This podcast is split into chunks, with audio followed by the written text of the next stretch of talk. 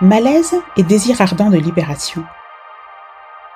Les corps originels que certains d'entre nous possèdent toujours ne sont ni masculins ni féminins.